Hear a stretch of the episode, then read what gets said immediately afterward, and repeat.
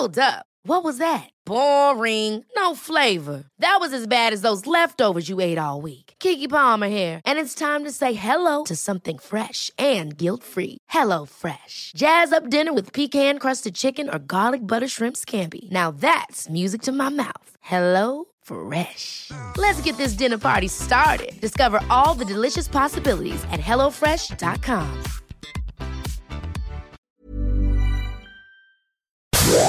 Inicia las noticias de la tarde con Jesús Martín Mendoza en Heraldo Radio.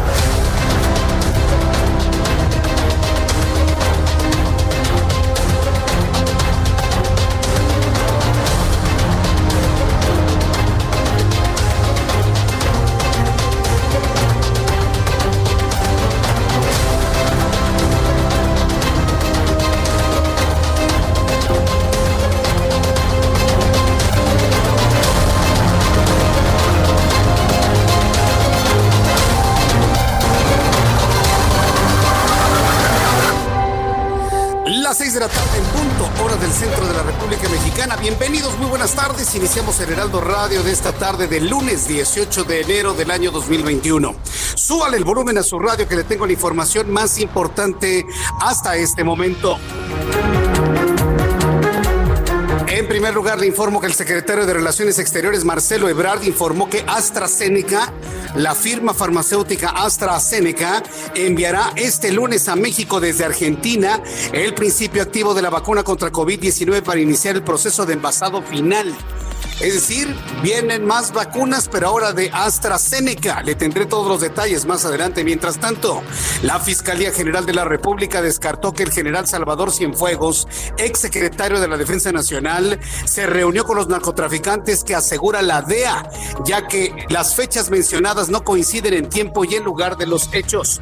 Ya la Fiscalía General de la República ha cambiado su papel. Qué, triste, qué triste papel, qué triste papel el de Alejandro Hertz y ya se lo platicaba el viernes pasado, esto por encima de la buena gente que trabaja en la fiscalía. Ahora, en lugar de ser fiscal para poder cuestionar a, a Salvador Cienfuegos y demostrar alguna culpabilidad, se ha convertido en su abogado defensor para que vea usted cómo las cosas se cambian en México. Es verdaderamente dramático. Lo que debieron haber hecho es hecho un juicio y demostrar que si demostraban que no tenían su suficiente sustento las acusaciones, bueno, pero a través de un juicio y no nada más hacerlo así. Ahora lo están defendiendo. ¿A quién le cree usted? ¿A la fiscalía de Hertz Manero o a la DEA? ¿A quién le cree usted?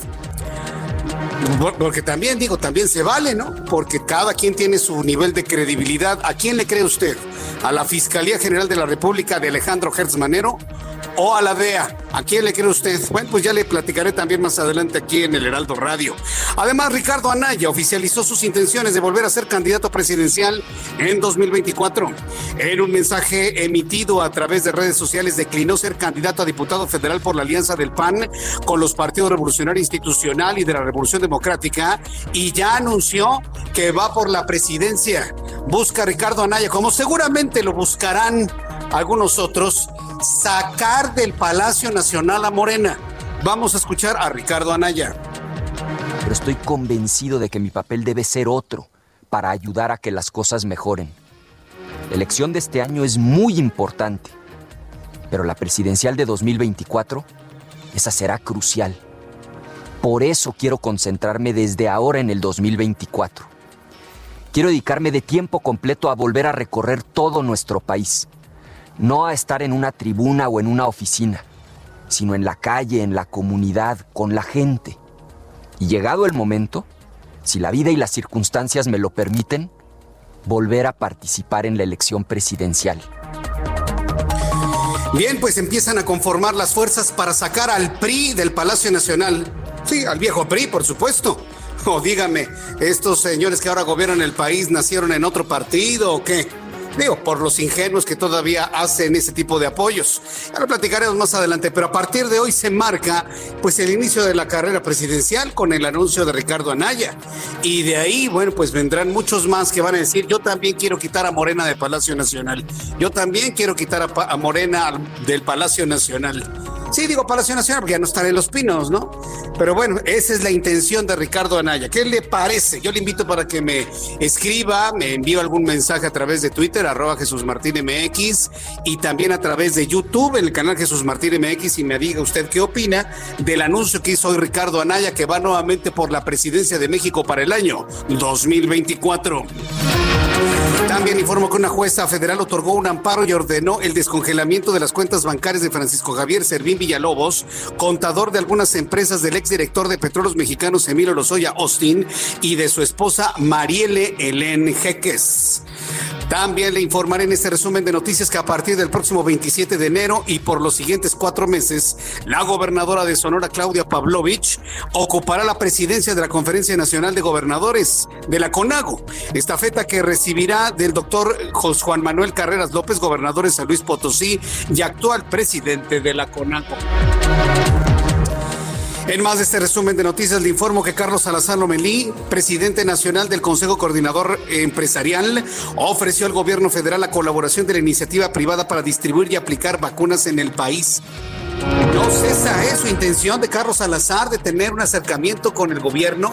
Le ha demostrado Andrés Manuel López Obrador en más de una ocasión, en más de tres ocasiones, que no le interesa tener comunicación con los empresarios. Lo ha demostrado. Ah, pero pues ahí está Carlos Salazar insistiendo. Se va a llevar otro portazo enfrente. Usted lo va a ver. No necesito decírselo como noticia. Ya prácticamente lo veo, lo huelo. ¿Y sabe cuál va a ser la respuesta? La ignorancia y la falta de respuesta absoluta. Le voy a platicar de esta intención muy buena por parte de Carlos Salazar, pero pues parece que no ha entendido cómo es el señor que está ahí trabajando en el Palacio Nacional. Además, te informo que tres millones de personas que están en dos ciudades de la provincia de Jilin, en el noreste de China, fueron confinadas hoy tras producirse varios casos de contagios de coronavirus, los cuales están vinculados a un vendedor viajante en esa zona. También le informo que las autoridades de Rusia han iniciado este 18 de enero una nueva fase de la campaña de vacunación en la que ya se podrá inmunizar a la población en general tras considerar que ya está vacunada la población de riesgo. También le informaré que Boris Johnson, primer ministro del Reino Unido, ha anunciado que ha logrado ya la vacunación de cuatro millones de británicos. Y miren, ni los rusos, ni los británicos, ni los españoles, ni los estadounidenses, ni los canadienses, nadie anda caravaneando con que van a ceder parte de sus vacunas a países pobres, porque es una mentira. Es una lo que ha dicho el presidente es una reverenda mentira. Pfizer anunció la reducción de la producción de las vacunas precisamente para hacer un replanteamiento de la distribución de las mismas. Por lo tanto, no nada más a México le van a llegar menos, a todo el mundo le van a llegar menos durante algún tiempo. Pero no es porque esté cediendo México a los países más pobres, eso es, eso es un embuste. Así es la palabra, es un embuste. Pfizer está reduciendo la producción de vacunas y ya después va a normalizar las cantidades que está enviando a los países que tienen algún tipo de contrato o acuerdo con la firma. También será un asunto que platicaremos, pero mira este en contraste con países como Rusia y como el Reino Unido que anuncian grandes retos en vacunación a su población. ¿Dónde quedó el México de los cercos sanitarios? ¿Dónde quedó el campeón internacional de campañas de vacunación? Yo nada más me pregunto dónde quedó. Y en la información de los deportes, a pesar de que ya hay 72 tenistas en confinamiento en las habitaciones en sus hoteles, el primer Grand Slam del año en Australia reiteró que sus planes para iniciar el 8 de febrero delante. Cuando el reloj marca en estos momentos ya a las 6 de la tarde con 8 minutos hora del centro de la República Mexicana, vamos con nuestros compañeros corresponsales en la República Mexicana. En primer lugar, entro en contacto con Jenny Pascasio, nuestra corresponsal en el estado de Chiapas. Adelante Jenny, qué gusto saludarte, bienvenida, muy buenas tardes.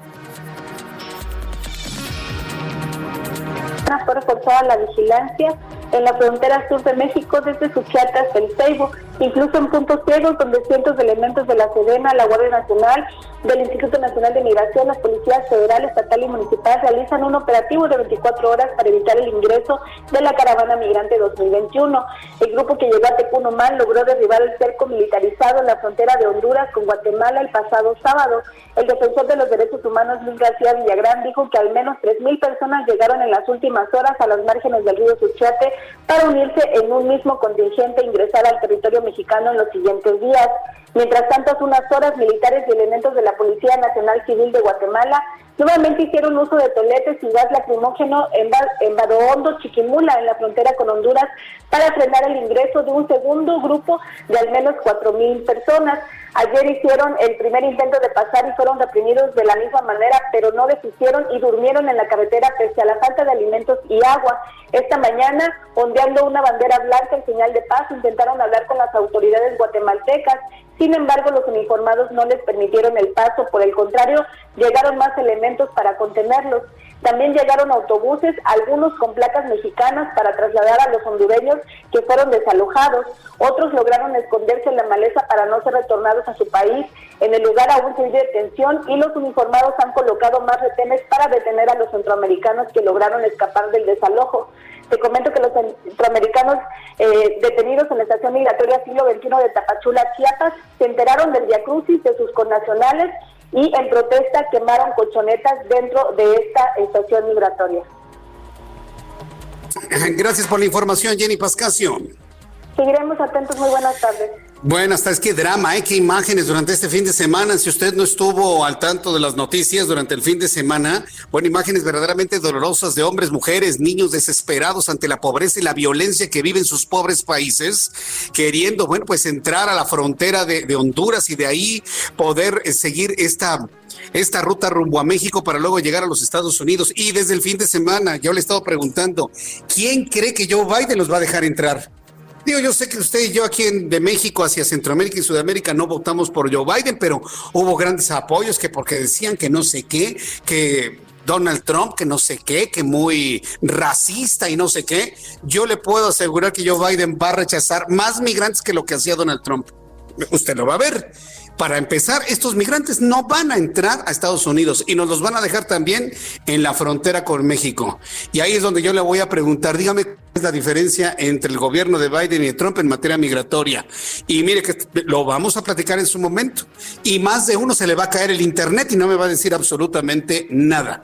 Es un drama lo que se está viviendo en el sur de la República Mexicana y vamos a ver México finalmente qué es lo que va a pasar con la llegada de... Pueden hacer una cosa, ¿eh? abrirles las puertas y lleguen a Estados Unidos a Biden. Eso podría ocurrir. Y coincidiría con el tiempo en el que Joe Biden va a tomar posesión. Ya veremos finalmente para el miércoles cómo van a estar las cosas en materia migrante. También le informo, Carlos Juárez está en la línea telefónica, nuestro corresponsal en Tamaulipas. Adelante, Carlos, escuchamos. Muy buenas tardes. Hola, ¿qué tal, Jesús Martín? Un gusto saludarte aquí en todo Efectivamente, hablando de temas de Estados Unidos y de México, bueno, pues en Tamaulipas el gobernador Francisco García Cabeza de Vaca hizo la petición de que tanto México y Estados Unidos trabajen en el tema para frenar el contrabando de armas de fuego a nuestro país. Y es que al reconocer que ya en los próximos días el demócrata John Biden va a tomar posesión del gobierno federal de allá de Estados Unidos, reconoció que es importante que se revise este tema y es que siguen ingresando armas de fuego de distintos calibres, incluso en un informe que obtuvimos por parte de la Fiscalía General de República se habla de que también hubo lanzacohetes y cohetes decomisados durante el 2020 en la entidad tamaulipeca. Hay que hacer mención que Tamaulipas cuenta con 17 cruces fronterizos y se han decomisado un gran importante de arsenales, por ello que García Cabeza de Vaca mencionaba lo importante que es frenar el contrabando de estas armas de fuego al país que han causado, dijo, mucha violencia en la República Mexicana. Jesús Martín. Muchas gracias por esta información, Carlos Juárez. Muy buenas tardes. Gracias por la información. Y Karina García nos informa que desmiente delegación del IMSS Oaxaca supuesto censo para la aplicación de vacunas anti-COVID. Adelante, Karina. ¿Qué tal, Jesús Martín? Muy buenas tardes. El Instituto Mexicano del Seguro Social de la Delegación Oaxaca desmitió la existencia de una convocatoria dirigida a adultos mayores para inscribirse a un censo para ser beneficiados con vacunas anti-COVID.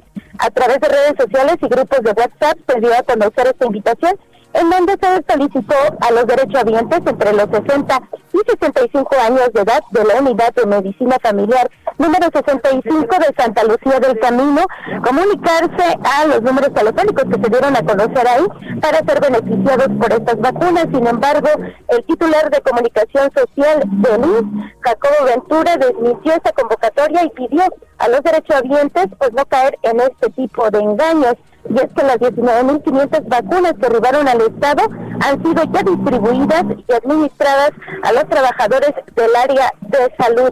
Es decir, eh, como lo dio a conocer los servicios de salud de Oaxaca, que el 100% de estas vacunas pues ya están distribuidas. Es el reporte que te tengo. Gracias por la información, Karina. Buenas tardes. Hasta luego, muy buenas tardes. Ya son en este momento las seis de la tarde con 14 minutos, hora del centro de la República Mexicana. Así estamos iniciando nuestro programa de noticias y vamos precisamente con nuestros reporteros urbanos, periodistas especializados en información de ciudad. Alan Rodríguez, ¿en dónde te ubicas? Adelante, Alan.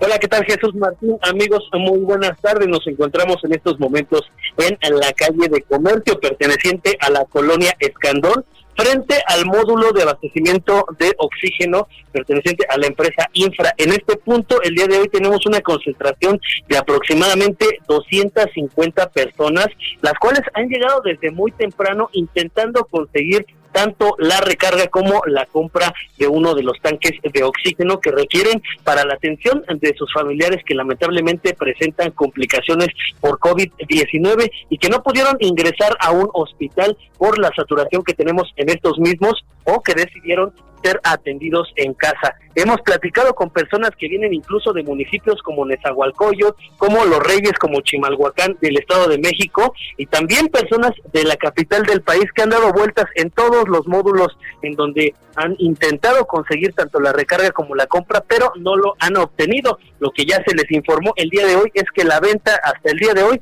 ya no se va a reanudar, únicamente el abastecimiento y la recarga que tiene para el tanque chico un precio de 198 pesos y para el equipo de 1.725 litros en 220 pesos. Sin embargo, tome muy en consideración que las filas y los tiempos de espera son de entre 5 y 8 horas, lamentablemente. Es el reporte que tenemos. Entre 5 y 8 horas para abastecerse.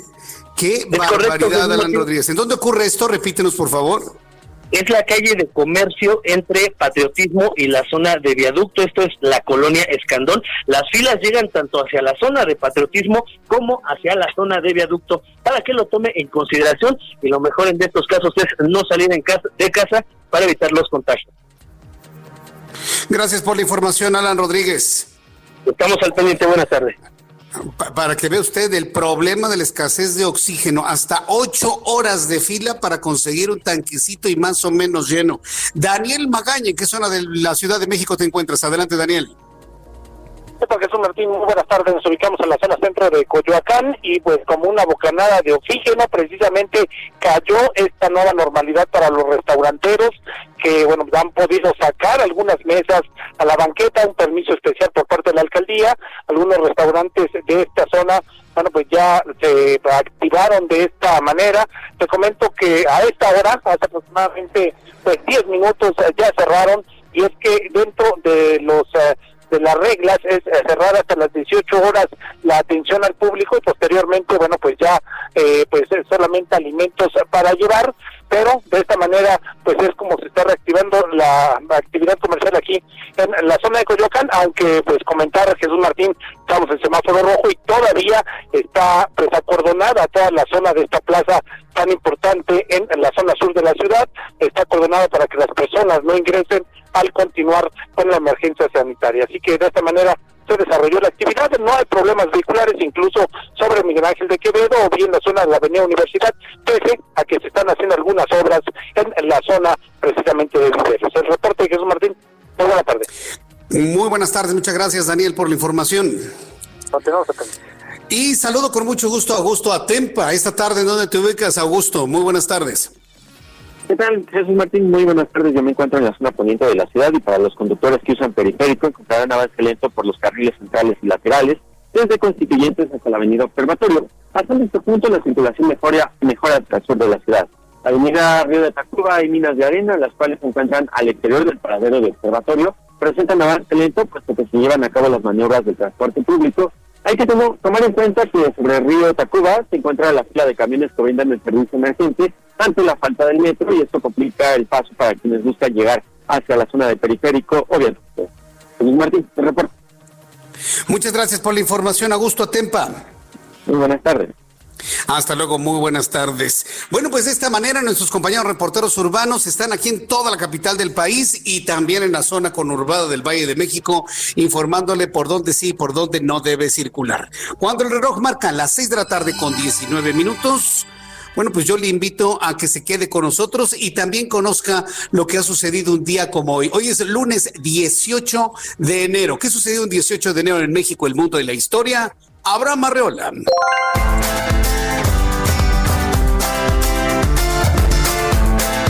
Hola amigos, bienvenidos. Esto es un día como hoy en la historia, 18 de enero. 1946. En México, el Partido de la Revolución Mexicana, PRM, se transforma en el Partido Revolucionario Institucional. Uh. En 1955, Muere en la Ciudad de México Luis Enrique Erro, ingeniero y astrónomo, quien fundó el Observatorio Nacional de Tonatzintla en Puebla en 1941. En 1982 muere Juan O'Gorman, arquitecto y muralista, miembro de la Escuela Muralista Mexicana, autor del mural de la Biblioteca Central de la UNAM. Puro mural con este hombre.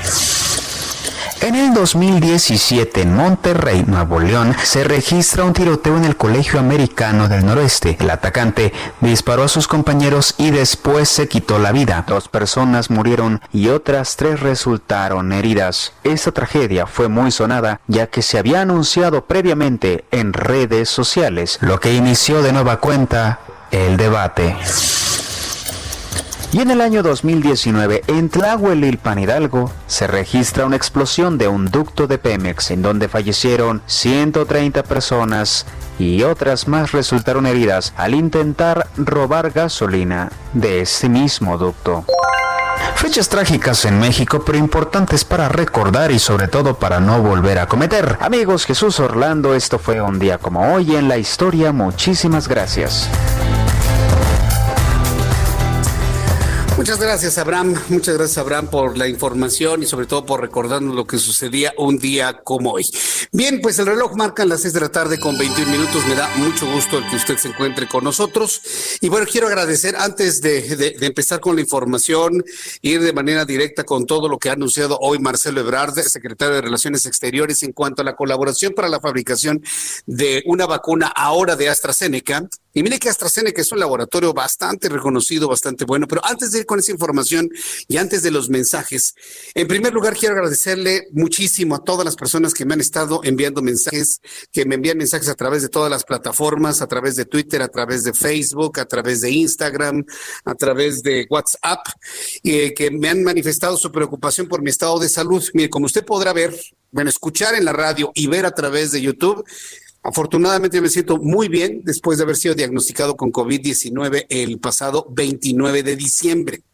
Hoy estoy cumpliendo prácticamente 20 días, 21 días de ese primer diagnóstico y algunas personas que me han preguntado que cómo salió la, la siguiente prueba, tengo que informarles que salió nuevamente positiva.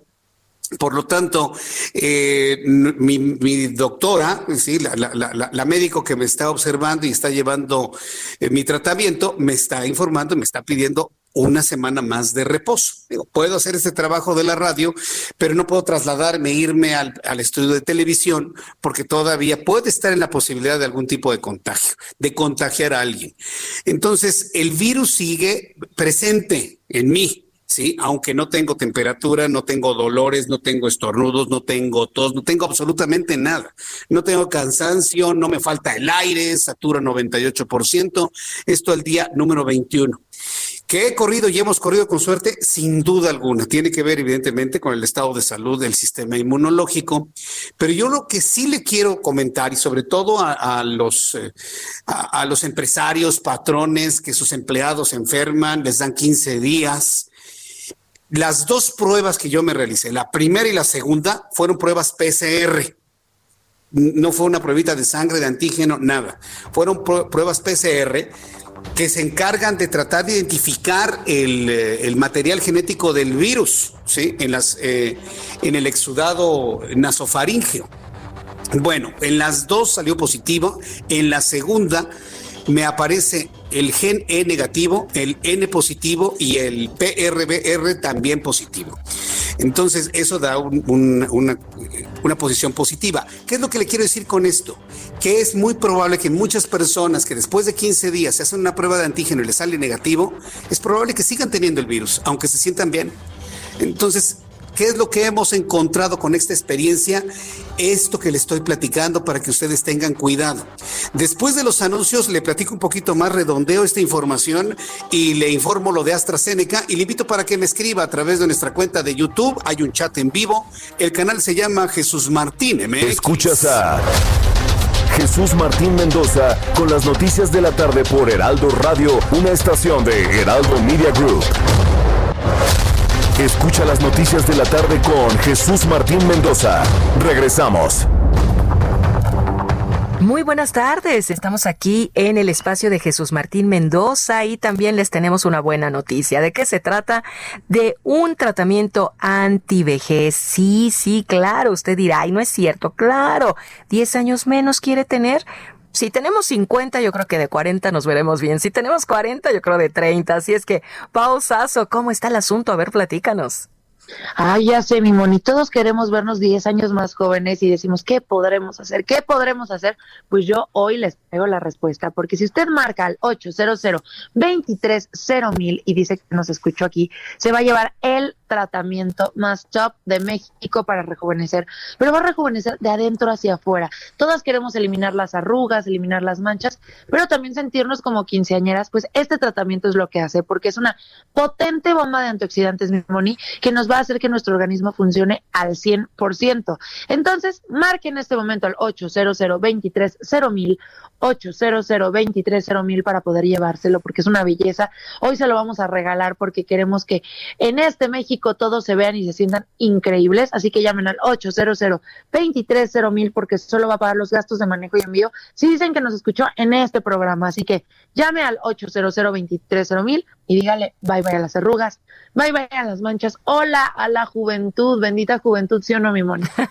sí, pero además lo estamos haciendo de una manera buena. Nos vamos a nutrir con un cóctel de antioxidantes que es lo que hace que repare nuestras células dañadas y entonces sí, vamos a rejuvenecer, como dices, Pau. ¿A qué número marcamos y nos vamos?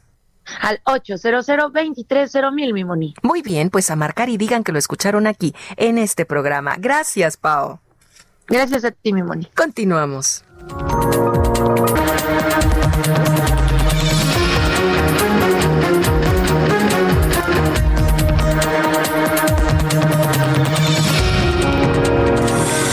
Son en este momento las 6 de la tarde con 32 minutos, las 6 de la tarde con 32. Continuamos en el Heraldo Radio, su servidor Jesús Martín Mendoza, y me da mucho gusto saludarle a esta hora de la tarde. Bien, eh, para redondear lo que estaba informándole sobre el estado de salud de este servidor, me ha servido para llevando un monitoreo de qué es lo que se siente para las personas que no les ha dado y que yo de verdad espero que el COVID no toque a las puertas de su vida, ni de su casa, ni de su cuerpo, porque es hasta cuando llega, y, mire que nosotros estamos empapados de información, yo me, de alguna manera, llenado de mucha información que le he compartido aquí, pero no hay nada como vivirlo. ¿eh?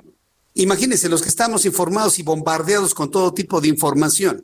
nos falta la, la, sensibilidad del vivirlo. Y yo le puedo asegurar que ninguno de mis colegas que no se hayan enfermado tienen una conciencia de lo que eso significa. Y mire que a mí no me, no me cursó grave el asunto, ¿eh? ni siquiera con tos, para que usted se dé una idea. Pero tengo colegas que sí han tenido tos y que han tenido mucha fiebre y, que les cuesta trabajo caminar, dan cinco pasos y ya no pueden ni respirar y cosas por el estilo. Eso, eso sí, sí es grave. Eh, he conocido personas que así han estado. Pero es hasta que el COVID entra al cuerpo, es donde entran todas las dudas, las, eh, los dolores, los miedos, eh, la, incertidumbre. sobre todo la incertidumbre si uno va a estar bien en el futuro, cuánto va a durar uno de, con la vida, así como la conocíamos, pero sobre todo si eso se extrapola a toda la población y al mundo, qué es lo que va a pasar con el futuro. Entonces vienen muchas, muchos pensamientos, ¿no? Ante lo desconocido.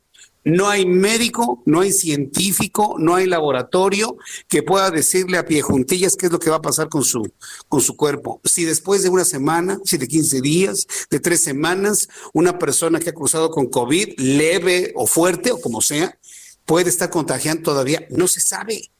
¿Qué medicamento es el más adecuado? A algunos les funciona el dióxido de cloro, que hoy mi doctora me dijo que no sirve, que al contrario agrava a algunos pacientes. Pero es lo mismo, tiene que ver con el estado de salud de algunas personas. A algunos sí les sirve algún otro medicamento, a otros no les funciona. Estamos, como dicen las abuelas, dando palos de ciego. Estamos dando palos de ciego como humanidad y con la ciencia. Estamos como en los tiempos de la primera medicina, ¿no? A ver si esto sirve, a ver si las sangrías funcionan, a ver si te pongo la sanguijuela. Y estamos así en un pues a principios de la, de la medicina moderna. No me lo puedo imaginar de otra manera. ¿eh? Y experimentando con una planta, experimentando con una piedra, experimentando con un agua y experimentando con brebajes. Eso, así estamos actualmente. Y a algunos les funciona bien la vitamina C, que por cierto está agotada en el mercado, a otros les funciona más la dexametasona, pero hoy me entero que la dexametasona eleva los niveles de glucosa en sangre hasta el cielo. Eh, otros medicamentos que sirven para otras cosas, antiparasitarios, con eh, dosis que podrían ser tóxicas para las personas. Estamos en una búsqueda frenética por algo que pueda detener la replicación del virus. Y eso precisamente es lo que genera una serie de incertidumbres, dudas, preocupaciones, dolores y demás. Yo soy lo externo porque seguramente usted se ha sentido exactamente igual. Y la idea es externarlo, es platicarlo, es comentarlo. Me dice Eric Ramírez, dice Gatel que no pasa nada. ¿Sabe qué? En este momento para mí ni Gatel ni el presidente existen en mi mente. Están ahí administrando y organizacionalmente ahí están haciendo. Pero para alguien que tiene COVID, una familia que tiene COVID y que tiene que ir con su médico particular o público, pagar medicamentos, comprarlos, buscarlos, para las personas que hacen ocho horas de fila para conseguir un poco de oxígeno, este par no existe. Este par de individuos no existen. No han sabido manejar las cosas. Pero también debo decirlo, dígame, ¿qué, ¿quién ha podido manejar esto en el mundo? El problema, el problema que tenemos en México es que existe un nivel de soberbia, existe un nivel de, de soberbia y de prepotencia y de sobradez que evita que estos, estos individuos que ya mencioné, que no voy a gastar más saliva en mencionar sus nombres, no puedan reconocer que se equivocaron, no puedan reconocer que han e-, errado y equivocado el camino, como lo han hecho otros líderes mundiales. Yo he visto a Pedro Sánchez en España reconocer que se equivocaron al abrir el país en el mes de junio, como finalmente se hizo aquí. Lo han reconocido. Boris Johnson lo ha reconocido y otros líderes mundiales lo han reconocido. Angela Merkel está preocupadísima en Alemania. Pero si a esto usted le suma la soberbia de un país y un gobierno del tercer mundo, propio de República Bananera, no, pues estamos perdidos. En donde dicen, no, ya lo controlamos. Ajá, chico, ¿y cómo lo hizo México que no lo han podido hacer los países del primer mundo? Eh? no, no, es que ya no nos ha tratado tan mal. Es más, tan no nos ha tratado tan mal que vamos a ceder la vacuna a los más pobres. Y eso es una mentira. Pfizer anunció al mundo que va a reducir sus dosis que está, que está produciendo a los países para replantear su nivel de producción, precisamente para hacer un reparto más equitativo. Pero lo está haciendo Pfizer, no lo está haciendo este señor. Además, este señor que está ahí en el Palacio Nacional no está pagando la vacuna de su bolsa, la está pagando de los impuestos de todos los mexicanos, que no lo engañen. Y se tienen que decir las cosas como son. Así es. ¿Cómo se está pagando la vacuna? Si es que se está pagando, que ese es otro asunto. Que dicen que no, que, que es este, la prueba de conejillos de indias. Yo lo dudo. O sea, debe haber algún acuerdo con Pfizer y la vacuna es buena. Vamos a empezar pensando en eso. La vacuna es buena. Sí, sí, porque imagínense, si empezamos a, a, dudar de la calidad, entonces nosotros mismos nos damos un balazo en el pie. Sí, no, no, no. Pfizer está anunciando que está reduciendo su producción y este señor Que nos quede claro que la, medicina, la vacuna, la estamos comprando los mexicanos con nuestro propio dinero. Y este señor que está en el Palacio Nacional es solamente un administrador, que las cosas no las ha hecho bien, ¿eh? Nada más administra, pero es nuestro dinero, de nuestros impuestos, de nuestra productividad. Que no lo engañen. Y ayúdeme usted a replicar esto que le estoy diciendo, porque esa es la verdad. Uno paga impuestos y de los impuestos está pagando la, la, vacuna o se va a pagar la vacuna, pero es dinero de los mexicanos, es dinero de nuestro trabajo, es dinero de lo que pagamos impuestos. Y aquí es donde la oposición tiene que ponerse, mire, así bien abusada. PAN, PRI, PRD, Movimiento Ciudadano y todos los líderes a decir, a ver, mexicanos, que no los confundan, ¿eh? La vacuna se está pagando con los impuestos de México, con el dinero de México, que buenamente, pobremente, con mucho esfuerzo estamos ganando todos. Y con eso está pagando la vacuna para todos. Que no nos venga una persona a decir que es muy dadivoso y que él está haciendo. No, no, no, él nada más está administrando, punto. Y un Marcelo Ebrard es el que se ha llevado la peor parte y la mejor parte. Es decir, es el hombre que ha negociado, que ha entrado, que ha negociado, que ha pedido, que ha ido, venido, subido y bajado. Pero no, que no le engañen con, con dádivas, con ser aquí dadivo. No, no es cierto. Eso no es verdad. Lo tengo que aclarar, lo tengo que decir porque tengo colegas que parece que les da miedo decir esto. Y tenemos que decirlo finalmente. Ahora bien, una vez ya aclarado este asunto, pedirle a estos administradores que hemos contratado como políticos en el país que lo hagan bien, que lo hagan de manera equitativa, que si se lo van a dar a los, a los, ¿cómo les llaman? A los borregos de la nación, o cómo los, a los a los borregos, está bien que los vacunen a los borregos de la nación, nada más que no se les olviden a los médicos, enfermeros y enfermeras que están trabajando y están en la primera línea. Es que lo están haciendo con un carácter político, que hagan lo que quieran. Yo creo que ya los mexicanos estamos suficientemente adultos y suficientemente conscientes de por quién debemos decidir y por quién ya no, por cómo han hecho las cosas. Entonces confiemos en eso, confiemos en eso y ya. Confiemos en ello y ya, en este momento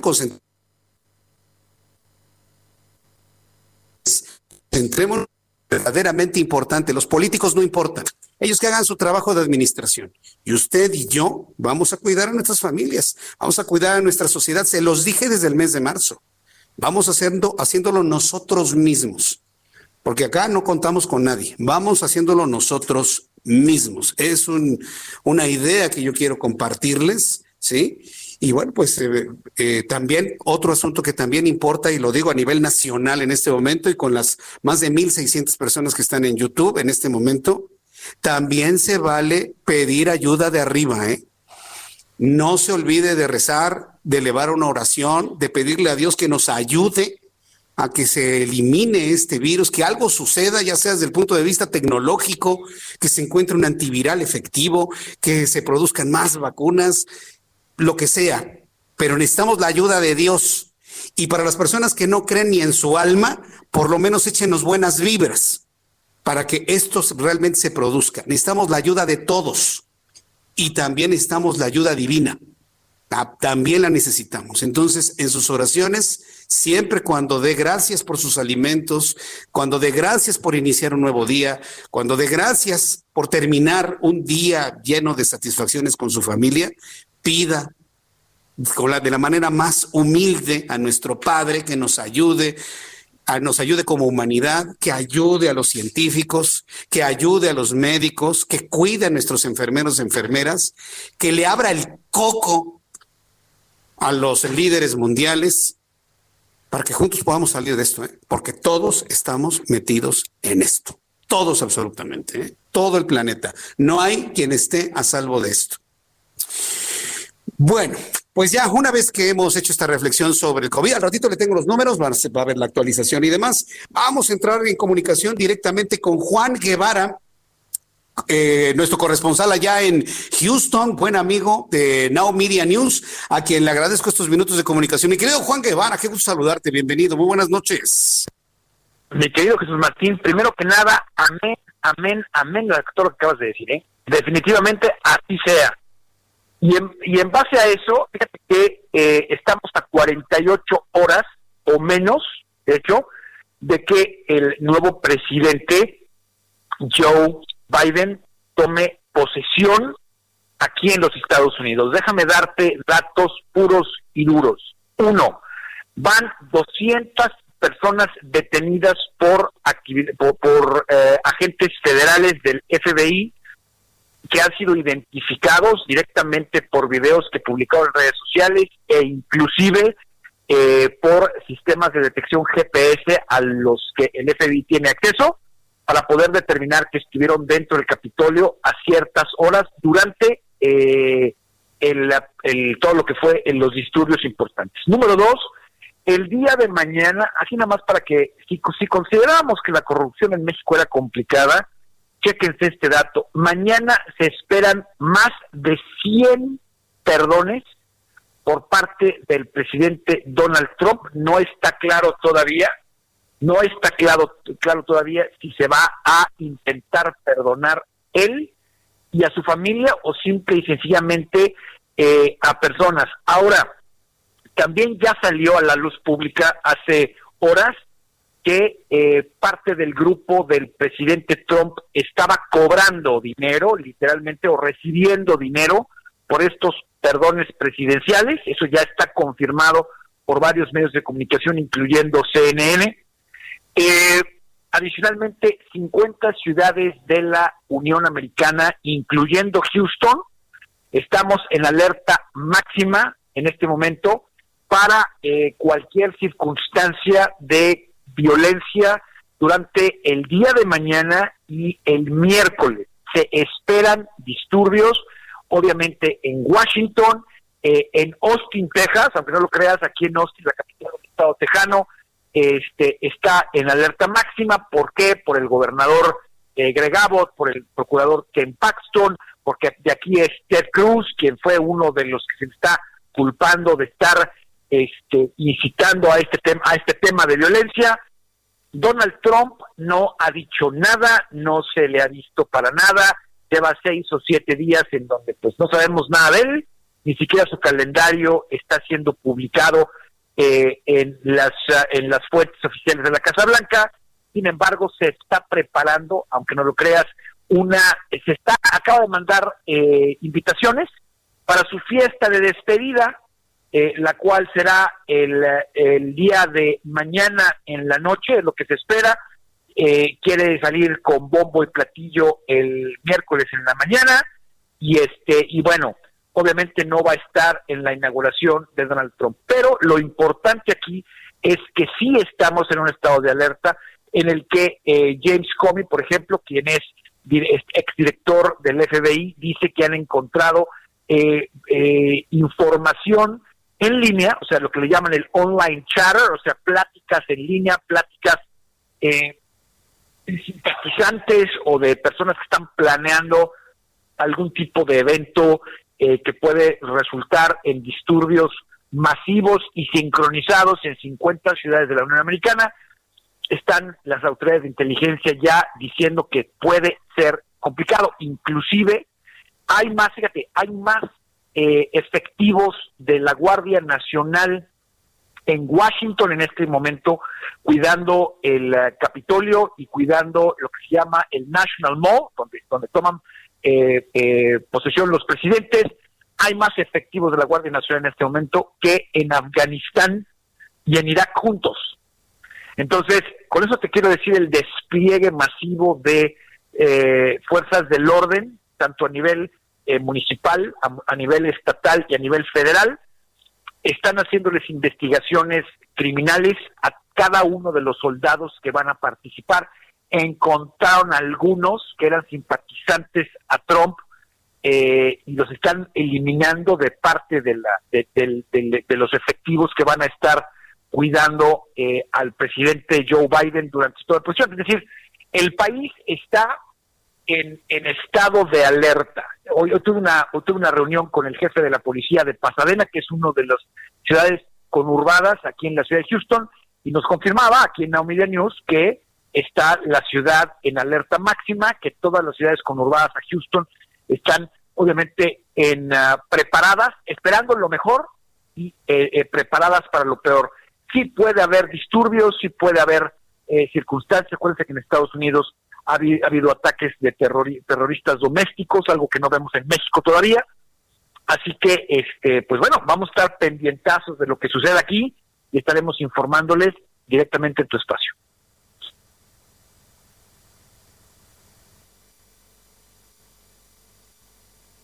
Hola.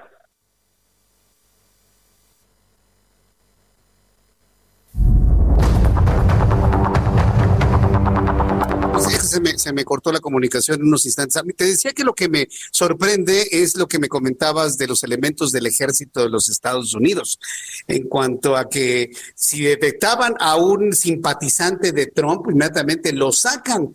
Bueno, yo creo que todos los elementos del ejército tienen una, una libertad política, pero deben ser completamente institucionales, ¿no crees tú?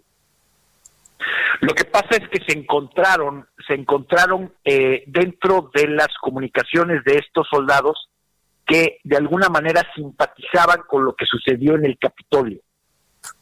Aunque no estuvieron presentes ahí, hubo hubo pláticas dentro del dentro de sus comunicaciones privadas en donde eh, pues encontraron circunstancias que pudiera eh, preocuparles al Servicio Secreto de los Estados Unidos, al, al Buró Federal de Investigaciones eh, y al Ejército. Acuérdense que en Estados Unidos el, el, la persona que es miembro del Ejército es propiedad del gobierno. Aunque no lo crean y suene muy, muy feo, es, es cuando tú te enlistas al gobierno de los, al, al, al, ejército de los Estados Unidos, eres propiedad del gobierno desde que te enlistas hasta que te liberan no tienes ningún tipo de privacidad, pueden verificar absoluta y totalmente todos tus dispositivos inteligentes, tus comunicaciones, tus emails, todo. Y encontraron en ese momento que algunos miembros de la Guardia Nacional simpatizaban con lo que estaba pasando en el Capitolio. También se encontró, fíjate, eh, eh, Jesús Martín, se encontró que este ataque al Capitolio lo considera el FBI que fue planeado y organizado y hay varios tienen ya eh, varios eh, diputados y senadores como sospechosos en lo que sucedió este este día 6 de enero. Entonces, vaya, insisto, este eh, es algo que nos tiene preocupados porque es la primera vez que vemos un despliegue de este tamaño, sobre todo en el suelo americano y anticipando lo que pudiera ser lo que están llamando las autoridades un ataque terrorista doméstico. Pues yo hago votos porque todo se produzca el 20 de enero, el próximo miércoles y los días siguientes con toda tranquilidad. Digo, sí, es impresionante cómo está todo cerrado en las cercanías del Capitolio. Me ha tocado ver ahí algunos análisis de reporteras y analistas en Washington que simplemente no pueden pasar. Veía precisamente una nota de una reportera que mostraba hasta cinco acreditaciones, una de, del Capitolio, otra del ejército, otra del servicio secreto, y bueno, las enumeraba, ¿no? Cinco acreditaciones para poderse mover a, un kilómetro, 500 metros de distancia del Capitolio. Verdaderamente impresionante, Juan. Sí, no, y hay una cosa que hay que mencionar, eh, Jesús Martín. La verdad de las cosas es que eh, la gente está dividida. Ahora, ¿qué va a pasar? La pregunta es, Nancy Pelosi, ya sabes que es una mujer bastante calzonuda, va a mandar esta semana los artículos de eh, de juicio político al Senado. Una de las cosas que quiere hacer Joe Biden el miércoles, que ya sabemos lo que va a decir, va a, tener cuatro cosas importantes, que va a ser el, o sea, no termina de ser inaugurado y va a decretar cuatro cosas. Uno, va a deshacer todas las políticas antiinmigrantes del presidente Trump el mismo día. Número dos, va a ordenar a todos los gobiernos de todas las ciudades federales, eh, estatales, municipales, a que o te pones mascarilla o te pones mascarilla. Número tres, eh, quiere distribuir 100 millones de vacunas en los primeros 100 días de su mandato. Y número cuatro, va a liberar un paquete de ayuda o de recuperación económica de 1.9 trillones, trillones de dólares. es una cantidad que, bueno, a lo mejor algunos de nuestros audiencia lo tienen en la cartera, nosotros definitivamente no. no me lo gasto en un día, ¿eh? No, para, eh, para inyectar la economía que le va a representar a cada ciudadano americano dos mil dólares en efectivo para poder gastar, pagar la renta y se va a evitar que todas las personas puedan ser este, corridas de las casas de renta, de manera que si tú debes renta pasada, pues simplemente el, el, gobierno te va a decir no puedes sacar a las personas que estén rentando tu casa hasta por lo menos septiembre. Pero el gobierno va a apoyar a, los dueños de casas para poder seguir pagando sus finanzas. Es decir, viene rapidito, este cuate viene con un liderazgo fuerte y viene a resolver la economía muy rápido. Qué bueno, qué bueno que de esa manera sea. Y bueno, pues vamos a ver cómo, cómo funciona, sobre todo lo migrante, porque me, queda un, minuto para preguntarte esto, Juan. Rápidamente, coméntanos qué va a hacer Joe Biden con la caravana que viene de Centroamérica. Van a entrar a México, a como de lugar, y se van a enfilar rumbo a la frontera. Con Donald Trump nos los dejó en la frontera, generando un gran problema para los estados fronterizos de nuestro país. ¿Biden les va a abrir la puerta o también nos van a dejar en la frontera con México? ¿Cuál es tu pronóstico? Mi pronóstico es que los van a dejar entrar, les van a dar asilo y eh, una de las cosas que va a hacer este Joe Biden también el primer día va a ser parar cualquier tipo de construcción de muro migratorio. Este, es un, este gobierno es un gobierno pro inmigrante.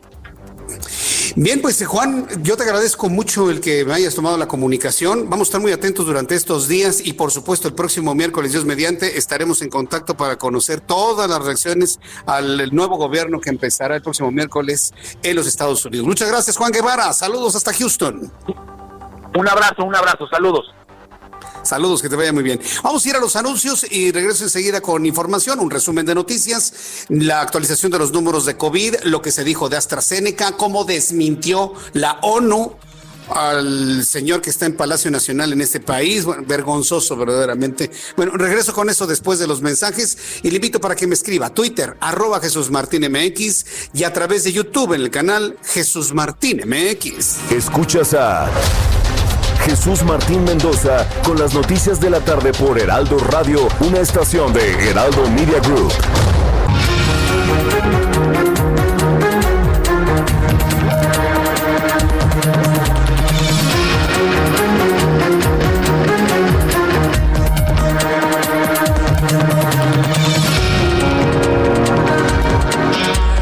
Son las 7 en punto, hora del centro de la República Mexicana.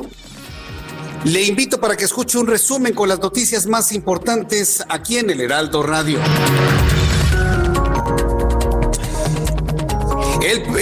la firma Pfizer recortará 50% de entrega de vacunas anti-COVID a México. Eh, México recibirá 200 mil vacunas de Pfizer, cerca de la mitad de las dosis que se tenían previstas para el sexto embarque, como parte de un plan de la Organización de las Naciones Unidas para apoyar a los países con problemas de acceso anti-COVID. Sin embargo, bueno, pues la Organización de las Naciones Unidas ha aclarado los dichos del presidente de la República en torno a un acto de buena voluntad. De ninguna manera son acciones que realiza Pfizer para poder de alguna manera equilibrar la entrega de medicamento al mundo. También informo que el gobierno de México estará enfocado sus esfuerzos de la vacuna rusa Sputnik 5 ante el ajuste de producción de las dosis de COVID-19 de Pfizer, indicó la Secretaría de Hacienda eh, y Crédito Público. Debido a esto, el titular de la dependencia, Arturo Herrera, dijo que se firmó un contrato único de 12 millones de dosis del antídoto ruso. Por otro lado, aseguró que ninguna de las primera dosis de Pfizer se quedará sin la segunda aplicación. También informo que un comando de al menos 20 hombres, algunos armados, cometieron un robo millonario el domingo por la madrugada en el centro operativo de la empresa Mensajería Federal Express, ubicado en la colonia agrícola oriental en la alcaldía Iztacalco. Los maleantes se llevaron decenas de paquetes y una caja fuerte en la que aseguran los trabajadores había varios millones de pesos. Para perpetrar el robo, los criminales desactivaron las cámaras C2 Norte que están al alrededor de la bodega.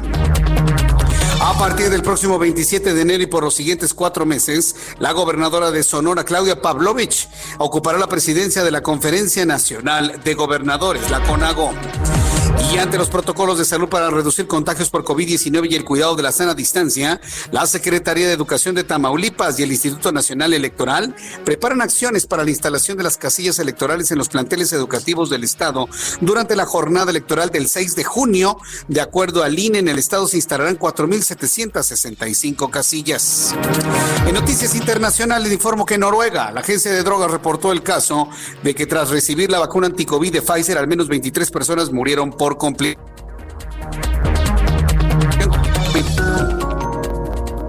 afirmó que hubo 29 decesos y los llevó a preguntar si fue a consecuencia de la vacuna recibida. Lo que sí le puedo decir es que Noruega ha iniciado con un plan para vacunar únicamente a las personas que tengan posibilidad de aprovechar la vacuna, es decir, adultos mayores muy debilitados, muy enfermos, con pocas probabilidades de sobrevivir, ya no les darán la vacuna.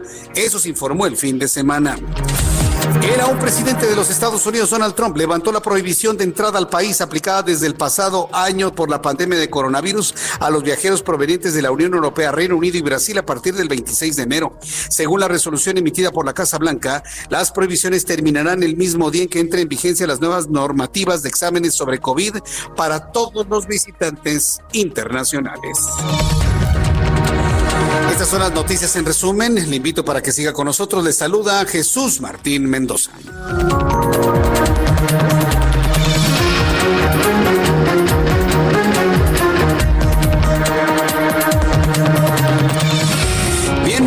Marca las 7 de la noche con 5 minutos, la hora del centro del país. Escucha usted el Heraldo Radio. Le saluda Jesús Martín Mendoza en toda la República Mexicana. Gracias por estar con nosotros. Saludamos con muchísimo gusto a nuestros amigos en Monterrey, Nuevo León. Eh, recibí algunos mensajes de Twitter durante esta semana en donde me decían que si ya no estábamos en la radio en Monterrey. Sí lo estamos, pero de 7 a 8. A todos nuestros amigos que nos escuchan en Monterrey, yo le quiero pedir que, bueno, por este tiempo estaremos de 7 a 8, de 7 de la noche a 8 de la noche en Monterrey. Así que le invito a taxistas, amigos de transporte público, que nos escuchen en sus trabajos, en sus casas, que me ayuden a pasar la voz en todo Monterrey, en todo Escobedo, en todo Guadalupe, en todo San Pedro, que estamos de 7 a 8 a través del 90.1 de FM, 90.1 de FM en Monterrey. Pase la voz y que todo Monterrey, la zona metropolitana de Monterrey, lo sepa. El Heraldo Radio con Jesús Martín Mendoza de 7 a 8 en esta misma frecuencia, en el 90.1 de frecuencia modulada. Bien, vamos con nuestros compañeros reporteros urbanos. Saludo a Alan Rodríguez. ¿En dónde te ubicas, Alan? Adelante. Jesús Martín, muy buenas noches. Ya nos encontramos recorriendo la avenida Paseo de la Reforma en la zona centro de la capital del país y esta noche presenta buen avance en ambos sentidos de la vialidad, tanto en sus laterales como en los carriles centrales, desde el cruce con Florencia hasta la calle Puente de Alvarado. Por otra parte, quiero informarle a todos nuestros amigos automovilistas y peatones que se encuentran cerca del perímetro de la zona centro que la calle Juárez únicamente presenta en estos momentos movilidad para vehículos y motocicletas. El paso peatonal está restringido únicamente para trabajadores, habitantes y personas que se hospedan en los hoteles de la zona y que puedan acreditar esto. Eh, parte, eso forma parte de las medidas impuestas por el gobierno de la Ciudad de México que buscan frenar los contagios de COVID-19. Por lo pronto es el reporte que tenemos. Muchas gracias por esta información, Alan Rodríguez. Estamos al pendiente, buenas noches. Saludo con gusto a Daniel Magaña. Adelante, Daniel, ¿dónde te ubicas? Adelante, te escuchamos. ¿Qué tal, Jesús Martín? Ahora nos encontramos recorriendo la zona de la avenida de los Insurgentes Sur para quien eh, se incorpora pues de la avenida Miguel Lauren y se traslada en dirección hacia la zona de viaducto. Lo de carga vehicular, hay que tener cuidado también en esta incorporación de la avenida División del Norte, cruce de peatones al llegar hacia esta zona también de viaducto, pero a partir de aquí el avance mejora en dirección hacia la zona de la estación del metro, eh, pues la zona de Chilpancingo, con las personas que continúan también en dirección a la avenida Álvaro Obregón, en sentido opuesto en dirección al sur, con un avance también ya abundante, pero constante para ingresar hacia la colonia Nápoles. El reporte Jesús Martín. Buenas noches. Muchas gracias por la información, Daniel Magaña, y saludo con muchísimo gusto a Augusto Atempa. Adelante, Augusto, te escuchamos. Pues Martín, tenemos tráfico lento en los carriles del circuito interior desde el cruce con Paseo de la Reforma hasta Benjamín Franklin. Pasando este punto, la avenida Revolución tiene muy buen avance. Es una alternativa para quienes buscan llegar hacia el sur de la ciudad. Por su parte, Félix Pruebas y Extremadura tienen un avance lento, así que hay que tenerlo en consideración. Y quienes busquen evitar esta zona hacia la zona de Mistac, pueden utilizar la avenida Circuito Interior que presenta avance constante. En sentido opuesto de la circulación sobre el circuito interior, el avance es fluido con dirección hacia la zona de, eh, División del Norte. Pues Martín, mi reporte. Muchas gracias por esta información. Augusto Tempa. Muy buenas noches. Hasta la Ruta 2021, la ruta hacia las elecciones, presenta.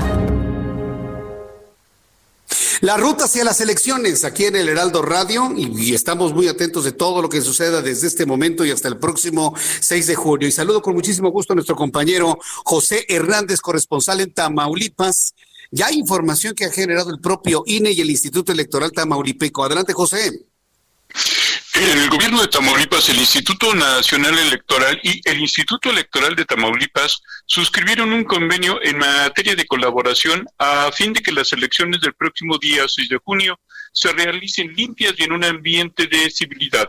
Al llevar a cabo la firma de un convenio de colaboración interinstitucional, el gobernador Francisco García Cabeza de Vaca aseguró que el gobierno estatal garantizará elecciones limpias y promoverá el respeto de la democracia y la voluntad popular expresada en las elecciones del siguiente año. Externó que en tiempo electoral las autoridades solo respetan la voluntad ciudadana, cumplen con la ley. Es por esto que en apego a la Constitución se mantiene al margen de la contienda electoral y garantizará un proceso equitativo y los votantes se encuentran en la libertad de elegir las propuestas con las que pueden construir un mejor Estado y un mejor país. Además, cuando la ley impera, una vez terminado el proceso, se facilita trabajar en unidad y concordia. El acuerdo eh, suscrito establece la corresponsabilidad de las autoridades estatales y electorales, así como las bases de los mecanismos operativos para la efectiva realización de ocho proyectos vinculados directamente a la organización del proceso electoral concurrente 2020-2021. Eh, Entre estos se contempla lo que se refiere a la capacitación de servidores públicos, la habilitación de infraestructura para actividades de organización electoral, observación, observancia de medidas sanitarias, así como la promoción de la participación ciudadana. El gobernador García Cabeza de Vaca dijo también que trabajando unidos al servicio de la gente, la democracia será respetada en Tamaulipas y se garantizará el respeto irrestricto a la voluntad popular. Entre otras cosas, refrendó la disposición de, de su gobierno de abonar a un clima de civilidad y armonía en el que todos los partidos en la contienda electoral puedan plantear sus plataformas electorales con pleno respeto a la autonomía y atribuciones de cada una institución. Reiteró que trabaja de la mano con las autoridades federales, municipales y electorales para generar las condiciones de certeza a lo largo del proceso, así como para que los ciudadanos puedan salir con tranquilidad a las urnas el día de la elección. El acuerdo fue firmado por el gobernador Francisco García Cabeza de Vaca, el vocal de la secretario de la Junta Local de el INE, Faustino Becerra Tejada, y el presidente del Instituto Electoral de Tamaulipas, Juan José Guadalupe Ramos Charré.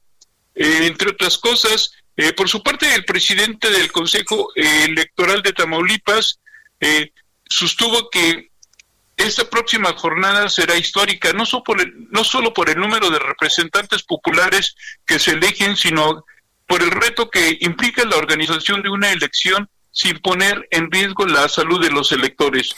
El, funcionario electoral dijo que se nos encaminamos una vez más a un proceso electoral ordenado que cumple con los planteamientos, reglas, tiempos y procedimientos que las mismas formas, las mismas normas definen que como siempre implican la atención y dedicación de la autoridad electoral, pero los números hablan por sí mismos y son reveladores en cuanto a que, a pesar de instrumentar una elección en un contexto de la pandemia, las y los tamaulipecos nos sumamos a la elección más grande de la historia.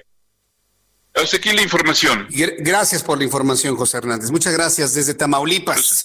Ya, ya estaremos revisando con detalle y, con mayor puntualidad qué es lo que está sucediendo en cuanto a este, este convenio. Pero imagínense, estamos hablando de miles de casillas que se han aprobado para ser instaladas. Vamos con nuestra corresponsal en Puebla, Claudia Espinosa.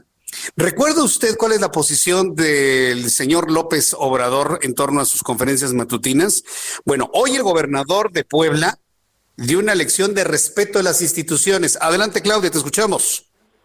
Así es, te saludo con gusto desde Puebla a a todos los amigos del Heraldo Media Group. Como lo comentas, el gobernador Miguel Barbosa Huerta manifestó que será respetuoso de las medidas que ponga en marcha el Instituto Nacional Electoral, donde se establece que las autoridades pues deben abstenerse de emitir opiniones sobre temas electorales durante las campañas políticas.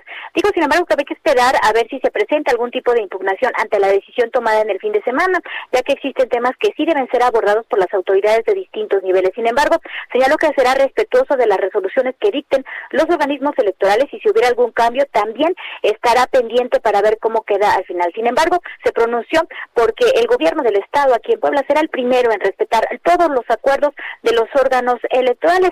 Asimismo, bueno, pues comentaba el gobernador que estará atento a que ninguno de los integrantes de su gobierno pueda establecer algún tipo de acción ilegal. Se intensificará la vigilancia y sobre todo pues señaló que se respetarán las preferencias electorales de los ciudadanos. Es la información desde Puebla. Gracias por la información, Claudia.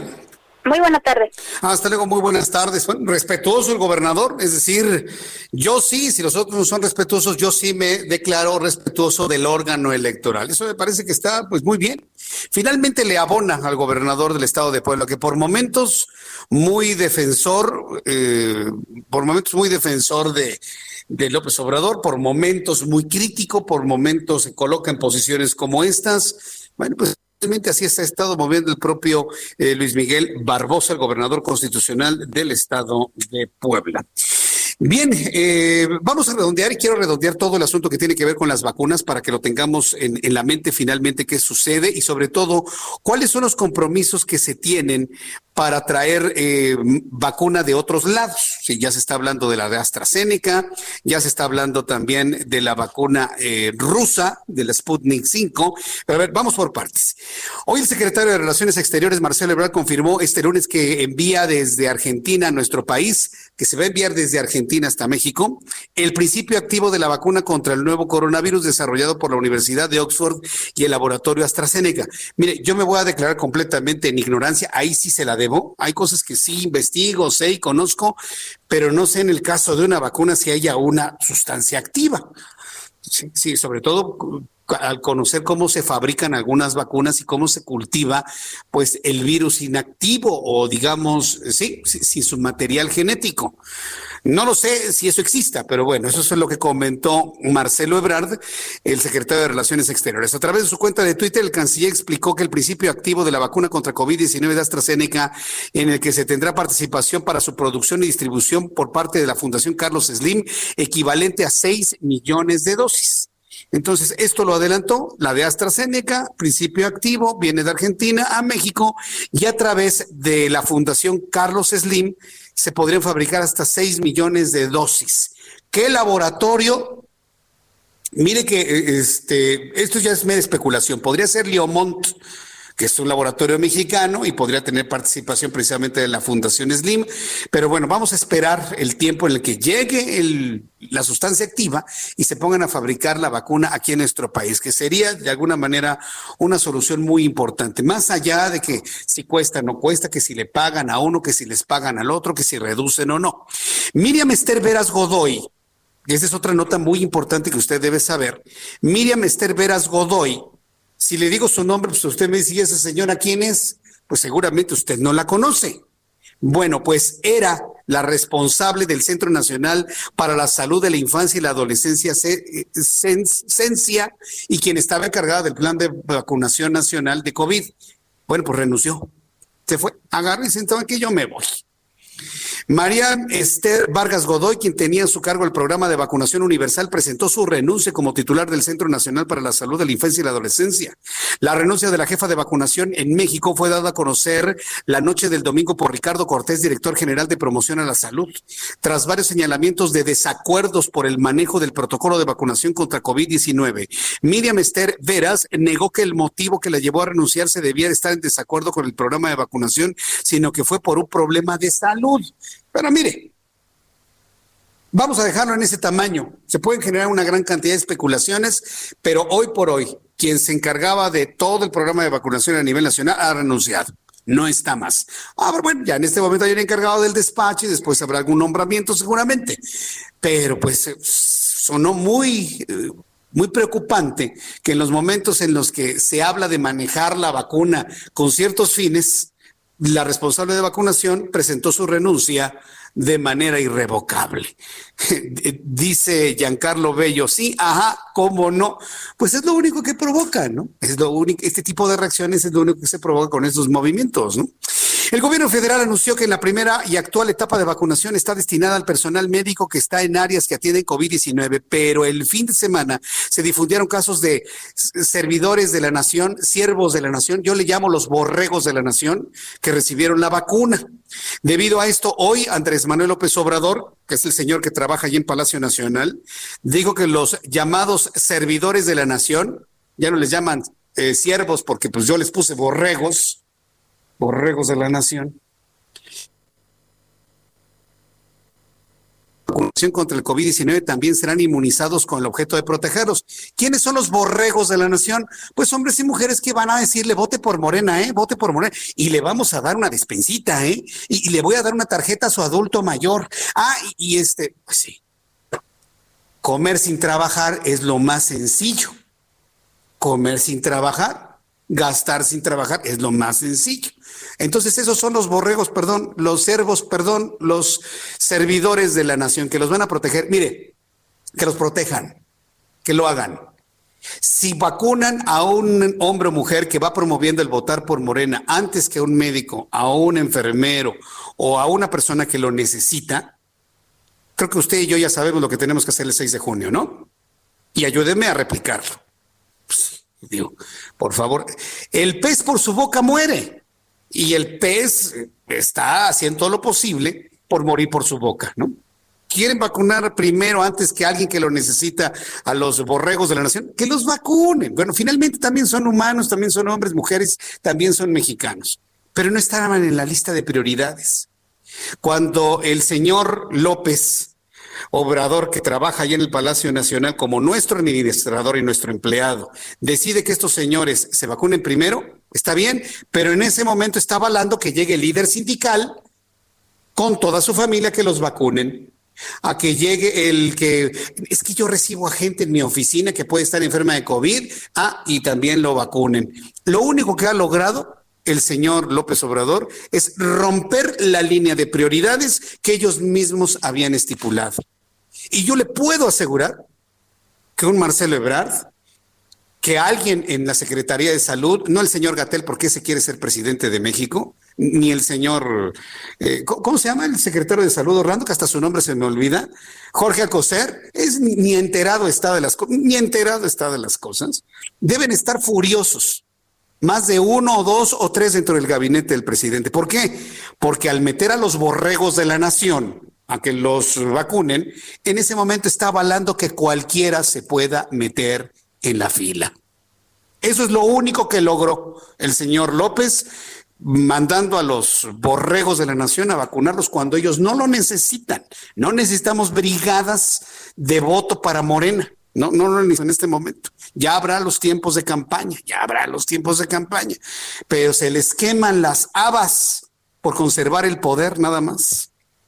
Bueno, ya dicho esto, con el asunto de los borregos, servidores, siervos, como quiera llamarlos, los brigadistas pro voto de Morena, bueno, pues ya, que los vacunen, está bien.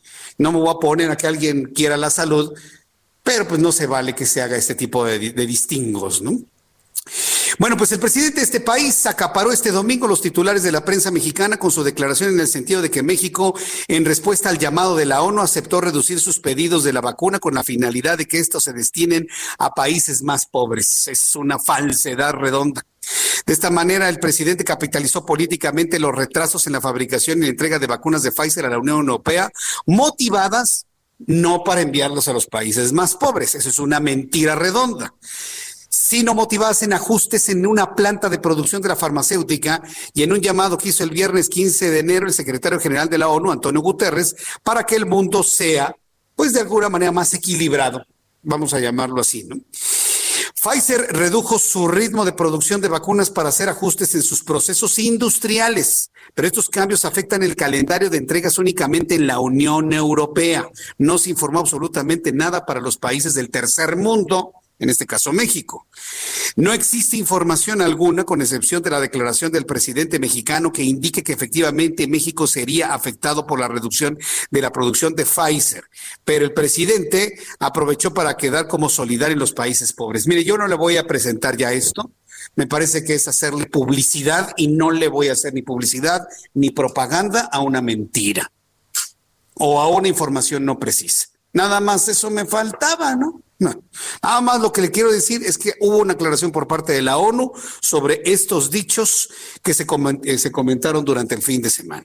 Mientras tanto, el administrador de nuestro país informó que México recibirá este martes menos de, menos de 200 mil vacunas de Pfizer, o sea, que mañana se van a recibir 200 mil menos, cerca de la mitad de las dosis que se tenían previstas en el sexto embarque como parte del plan de la ONU para apoyar a países con problemas para acceder a las vacunas anti-COVID. Mentira, ya lo creó la ONU, eso no es cierto simple y sencillamente se hizo un llamado a ser más solidarios y Pfizer está reubicando o bueno, replanteando su nivel de producción en sus plantas.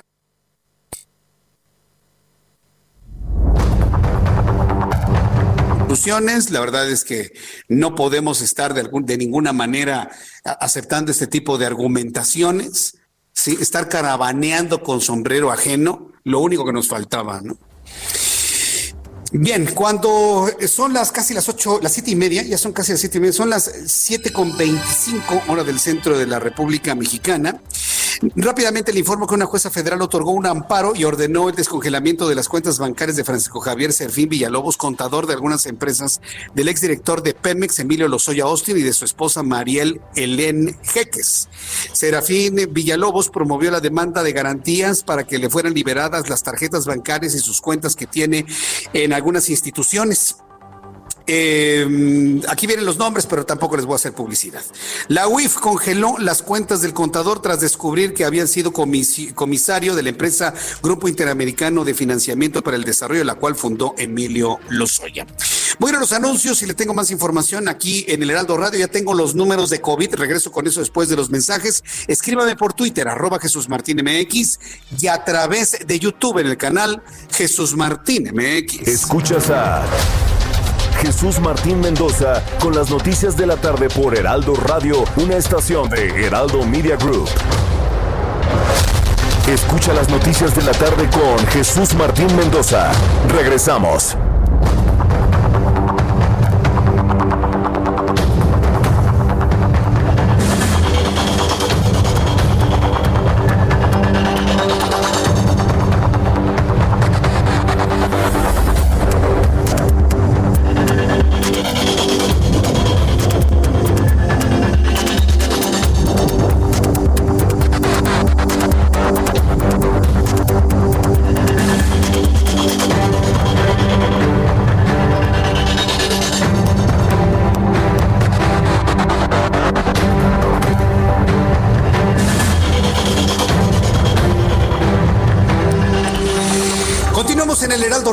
Cuando el reloj marca las 7 de la noche con 30 minutos hora del centro de la República Mexicana. El Heraldo Radio se transmite a todo el país y le saluda a esta hora de la noche Jesús Martín Mendoza. La verdad me da mucho gusto el que me dé la oportunidad. Me siento honrado que me dé la oportunidad de entrar a su casa, a su automóvil, a su transporte público, mientras está haciendo usted algo de ejercicio, deporte. Muchísimas gracias por estar con nosotros. Bien, tenemos datos de COVID. Recuerde que normalmente los fines de semana nos han explicado en la Secretaría de Salud los números números que damos no son, digamos, como números absolutos, sino son los datos que se acumulan y que se registran. Es decir, ni son todos los contagiados de COVID, ni son todos los fallecidos por COVID-19, sino que eh, está en función del flujo de información y ya sabemos que los fines de semana esta se detiene por razones obvias, ¿no? hay personas que definitivamente de plano no trabajan absolutamente nada, ¿no? Pero vamos, estoy haciendo aquí el cálculo. 8.56. Listo. Tengo números de COVID. Le doy a conocer los números de COVID-19 al día de hoy. Según la Secretaría de Salud, informa que a este, al día de hoy, lunes 18 de enero, tenemos 1.649.509 mexicanos contagiados de manera acumulada por COVID-19. 8.074 más del domingo al día de hoy. 8.074. O sea, para cuando fluye poco la información, desde mi punto de vista, son muchos. Lamentablemente se han sumado a la lista 544 fallecidos más eh, para dar un total de 141.248 mexicanos fallecidos. Ah, yo hago votos porque este estos números se queden a lo largo de la semana. O sea, ¿qué, más que fuera cero, ¿no? En los dos, pero que disminuyan a estos niveles y que empecemos a notar una disminución. De verdad, hago votos porque eso, y le pido al cielo, a Dios y a los médicos y a todos los que se involucran en esto, que ojalá estos números disminuyan estos niveles, pero la lógica me dice que no. Pero bueno, no pierdo la esperanza. Eh, número, eh, bueno, porcentaje de letalidad con base en estos números, 8.56%. Bajó un poquito el número de, el porcentaje de letalidad, 8.56, pero tristemente debo decirle, sigue siendo de los más altos del planeta, lamentablemente, de los más altos del planeta. Bien, eh, cuando son las 7.33, vamos con, ¿con quién? Ah, continuamos con información aquí en el Heraldo Radio y me da mucho gusto saludar a Aranzazú Alonso. Ella es integrante del sistema de protección a niñas, niños y adolescentes. Eh, gracias por estar con nosotros, Aranzazú Alonso. Bienvenida. Muchas gracias a ti. Buenas noches a todo tu auditorio también. Eh, eh, hemos invitado a Aranzazú Alonso porque, bueno, seguramente usted está en conocimiento desde hace varias semanas que el presidente de la República está en un proceso de, él le llama readecuación, combata la corrupción, para mí me parece un desmantelamiento del país, cancelar algunas instituciones como el INAI, el IFT y otras más que ya hemos visto y lo hemos el año pasado con los fideicomisos también. Bueno, pues debo decirle que Andrés Manuel López Obrador, quien es el presidente de este país, también quiere desaparecer a este sistema de protección de niñas, niños y adolescentes. A ver, coméntenos, Aranzazú Alonso, ¿qué información nos tienen sobre esta intención de la presidencia de desaparecer este sistema? Coméntenos y qué es lo que podría ocurrir si esto desaparece. Muchísimas gracias, claro que sí. En efecto, durante algunas de las conferencias de prensa que da por las mañanas, el presidente anunció su intención de desaparecer el sistema de protección integral de derechos de niñas, niños y adolescentes eh, en función de que ya existía el Sistema Nacional de eh, no ha quedado claro la información que se ha hecho pública, si se refiere a una desaparición, a una posible fusión o digamos eh, con precisión cuáles son los planes administrativos. en cualquier caso, esta decisión nos parece muy preocupante desde la sociedad civil organizada, porque estos dos sistemas, el sistema de protección integral y el sistema nacional DIF, tienen naturalezas y objetivos completamente distintos. Es decir, no hay una duplicidad de funciones que pudiera justificar una potencial fusión. Y déjame explicarte un poquito a qué nos referimos. El sistema de protección integral de niñas, niños y adolescentes, el famosísimo CIPINA, fue creado eh, gracias a la publicación de la Ley General de Derechos de Niñas, Niños y Adolescentes. Esta ley fue muy importante, fue el resultado de décadas de trabajo de muchísimos actores para que finalmente el Estado mexicano reconociera a las niñas, niños y adolescentes como sujetos de derechos, es decir, reconociera que el Estado mexicano tiene la obligación de garantizar su derecho al nivel máximo de salud, a la educación, a la protección, al desarrollo. Estamos hablando de los derechos de 40 millones de personas. A veces lo perdemos de vista, pero en este país uno de cada tres mexicanos tiene menos de 18 años. También es importante mencionar que esta ley y el sistema que creó fue producto de las recomendaciones que hizo el Comité de los Derechos del Niño. Este comité vigila que los estados que ratificaron la Convención de los Derechos del Niño estén cumpliendo con las obligaciones derivadas del mismo. ¿Y qué, cuál es el trabajo de este sistema? Lo que hace este sistema es impulsar, diseñar, promover, articular, implementar políticas públicas con mirada, eh, digamos, de Estado para todo este grupo poblacional. Y a diferencia de otros órganos sobre los cuales se está discutiendo, este eh, no es una instancia per se, digamos, no es solo una institución, sino que abarca a la propia Presidencia de la República, la Secretaría de Gobernación, la Secretaría de Educación, la Secretaría de Salud, la Secretaría del Bienestar, el Sistema Nacional DIF, los 32 titulares de los, eh, de los poderes ejecutivos estatales, órganos autónomos y organizaciones de la sociedad civil. Este cuerpo colegiado tiene esa enorme responsabilidad de eh, dar esta respuesta que el Estado mexicano tiene que dar para proteger los derechos de niñas, niños y adolescentes. Ese es el mandato del CITINA, por su parte, el Sistema Nacional DIF tiene un mandato en términos de asistencia social a personas en condición de vulnerabilidad, es decir, aquellas personas que por su condición física, intelectual, social no puedan acceder de manera plena al bienestar. Entonces da una serie de apoyos, sí, algunas niñas y niños adolescentes, pero también a mujeres, a personas migrantes, a personas con discapacidad. Es decir, estos dos sistemas tienen naturalezas distintas y objetivos distintos. Entonces no hay una duplicidad. Ahora bien, también se ha argumentado un potencial ahorro de recursos, que es una de las grandes preocupaciones del presidente, ¿no? Que no se crearan estas grandes estructuras burocráticas que fueran muy costosas. Estos, este sistema de protección integral que te comento opera gracias a una secretaría ejecutiva, eh, que es un órgano desconcentrado muy chiquito, alojado en la Secretaría de Gobernación, que se ha gastado en promedio durante los años que lleva su existencia alrededor de 40 millones de pesos. Por su parte, el Sistema Nacional DIF gasta más o menos anualmente unos 2 mil millones de pesos. Es decir, tampoco podríamos hablar de una gran estructura onerosa, burocrática, que tuviera que ahorrarse. Entonces, no hay duplicidad de funciones y tampoco podríamos hablar de un excedente en el, o de un exceso en el uso de los recursos públicos.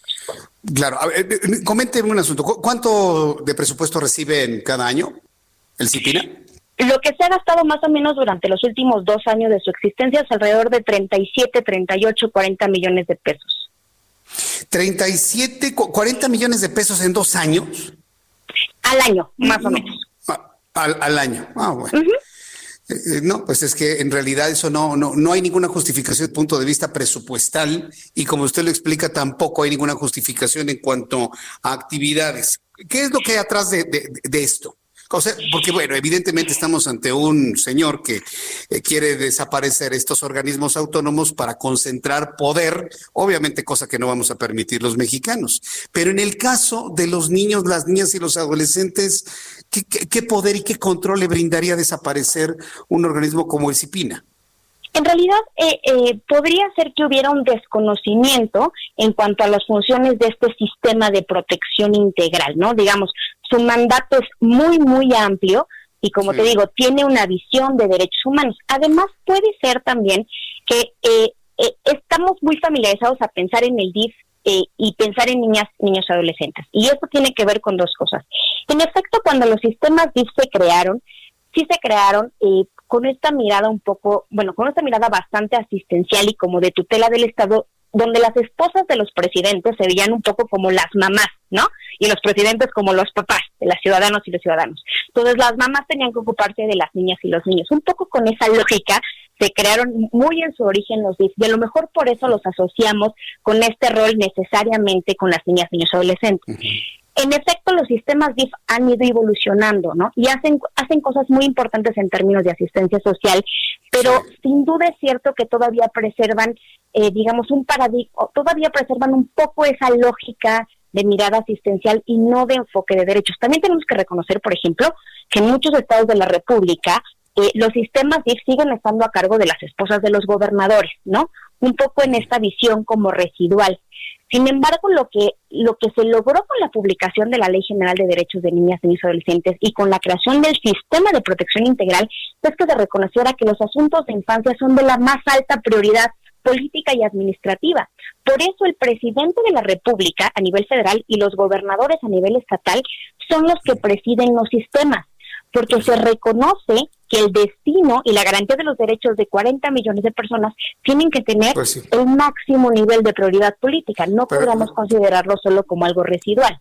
Pues sí, estoy completamente de acuerdo, pero es que la conveniencia política, y lamento decírselo, así lo ve como un, un hecho. Las personas que ven Cipina no votan, Aranzazú, no votan. No votan los niños, no votan los jóvenes. Es que le acabas de dar al punto. no votan los niños. Exacto, le acabas de dar al punto. Justamente porque estos 40 millones de personas no votan, es que no les damos importancia política y no les damos prioridad. Y creemos que es posible, digamos, bajarle la importancia política administrativa eh, al, sistema. Déjame decirte una de mis preocupaciones. El Sistema Nacional DIF es, no es una secretaría de ramo, es un organismo descentralizado de la Secretaría de Salud.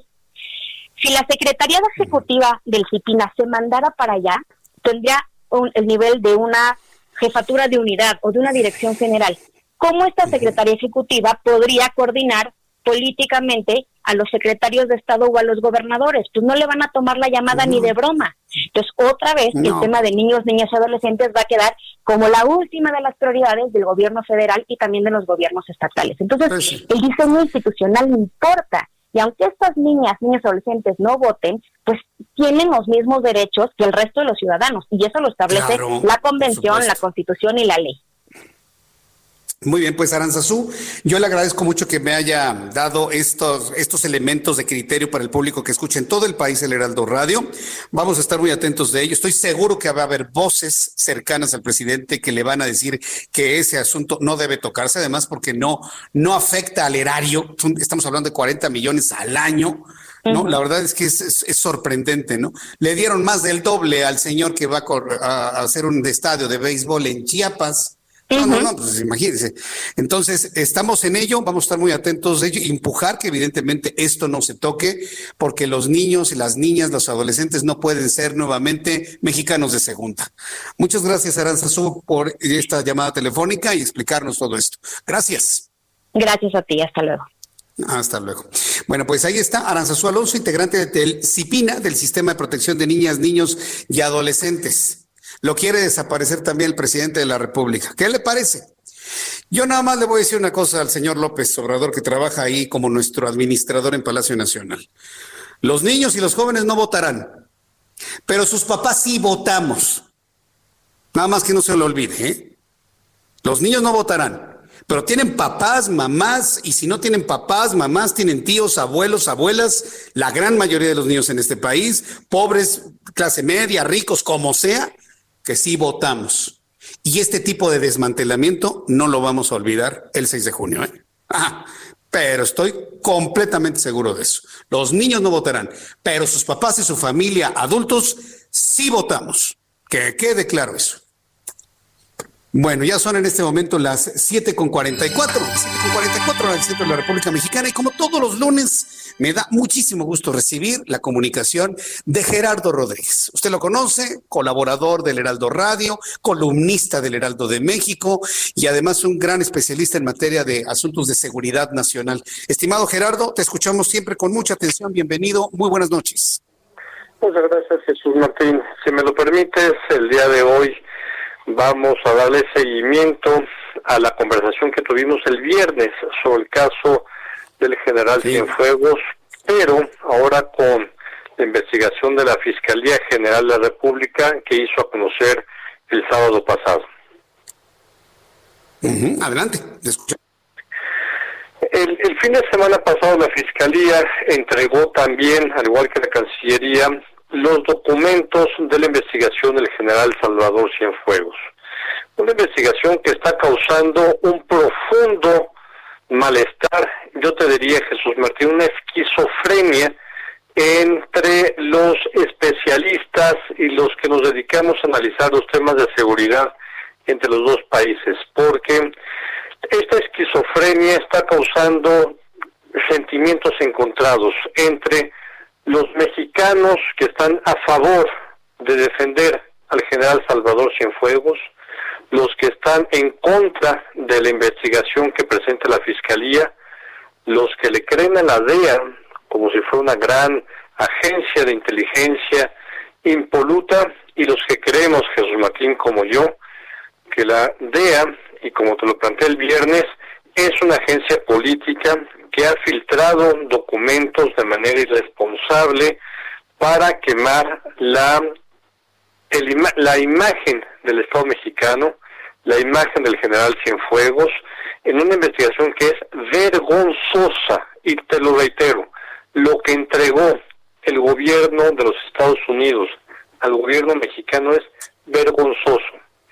Por supuesto, fue un paso eh, de la muerte, para los que saben de charrería, el haber desclasificado el documento de la DEA que le entregaron al gobierno mexicano y hacerlo público por parte del gobierno de López Obrador.